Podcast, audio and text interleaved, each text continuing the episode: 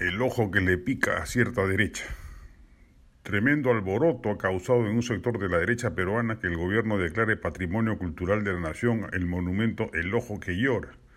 Han salido voceros ultristas a denunciar que la ministra Gisela Ortiz está, merced a ese acto, reivindicando al terrorismo, igualando al Estado con los movimientos subversivos, añadiendo que en ese monumento se rinde homenaje también a ex integrantes de los dos grupos terroristas que dieron inicio al mayor periodo de violencia interna de nuestra historia. Se trata claramente de una grosera mentira. El conjunto escultórico del artista Lika Mutal, inaugurado el 2005, busca rendir reconocimiento a las víctimas del periodo de violencia entre 1980 y el año 2000 y en esa medida forma parte del proceso de memoria que el país ha emprendido respecto de la violencia terrorista y la represiva que ocasionó cerca de 70.000 muertos según la Comisión de la Verdad. No hay un solo terrorista en el Registro Nacional de Víctimas, que es en el que se ha basado la lista de nombres que aparecen en el ojo que llora. Se señala explícitamente, no se consideran víctimas para los efectos específicos de su inclusión en el Registro Único de Víctimas de la Violencia a los miembros de las organizaciones subversivas.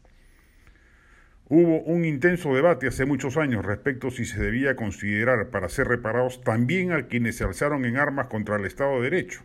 En otros países se ha hecho extensivo a tales el reconocimiento reparador, pero en el Perú se zanjó claramente de que dichas personas no iban a integrar a dicho registro. Lo que en verdad un sector reaccionario de la derecha peruana no quiere que se recuerde es que no solo hubo muertos ocasionados por Sendero Luminoso o el MRTA, sino que también existieron y en demasía por excesos militares y policiales que merecen ser registrados por la memoria colectiva del país. De modo decreciente, el mayor número de muertos o desaparecidos ilegalmente por obra de las fuerzas del orden ocurrió durante los gobiernos de Belaúnde, García y Fujimori, mayormente en plena democracia.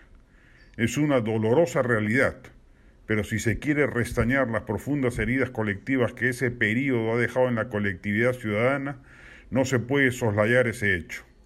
Todo lo contrario, hay que resaltarlo como corresponde para que nunca más vuelva a suceder.